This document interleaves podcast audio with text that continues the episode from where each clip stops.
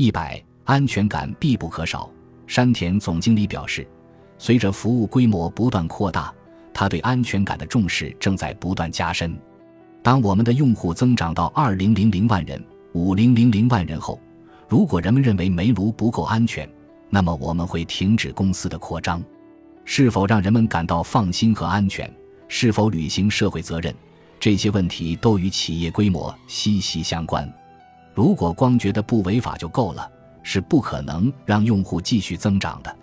在我进行此次采访的前一年，暑假作业代写现象被多家媒体纷纷报道，成为了社会性话题。回忆起当时发生的事，山田总经理表示，当初只觉得煤炉是风险企业，没能意识到公司在社会上已经拥有了一定的影响力。我对这一疏忽进行了深刻的反思。问题发生后。煤炉内部的经营方针从只要交易不违法就行，变成了主动制定规则，对交易进行限制。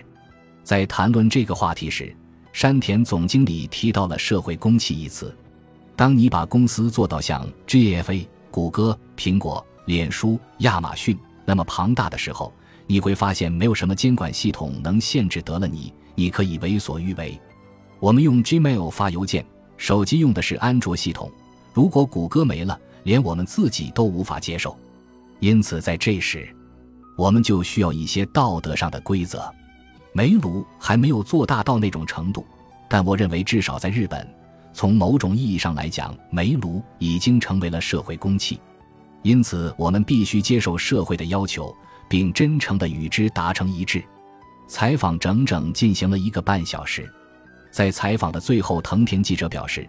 这么说可能不太合适，但您比我想象中要稳重和踏实的多。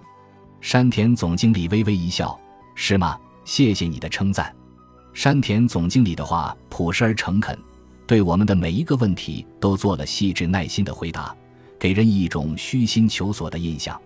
因此，藤田记者才会在不经意间说出那样的话。IT 风险企业的经营者往往给人一种激进浮夸的印象。在与山田总经理年纪相仿的公司创始人中，尽管也有着 ZOZO 总经理前则有做那样的人，但还是少数。然而，在山田总经理身上，却也完全没有那种盛气凌人的态度。面对一个发展如此迅速的企业的经营者，其实我也相当紧张，但我却没在山田总经理身上感受到那种企业家所独有的气场，或者换个词来说，是压迫感。这种情况甚至令人感到一丝失望，而他对遗迹和建筑的热爱，以及明明不缺钱却偏偏选择以背包客身份到处漫游的小插曲，也很令人动容。他是一个拥有魅力的商人，象征着经济繁荣时代的结束，以及经济增长放缓的成熟时代的到来。煤炉已经彻底改变了日本人的购物方式。而其创始人所定下的目标是创建一个资源共享型社会。考虑到他在短短六年里为社会带来的变化，我认为这个梦想或许并非天方夜谭。话虽如此，事态却并非总会沿着这些应用开发者所构思的方向发展。起初，脸书和推特也非常重视信息表达的自由。如今，他们却也为歧视性发言和犯罪者沟通提供了空间与工具。这些问题亟待解决，需要加强管控。而煤炉的空间今后也将由开发者与用户共同建设。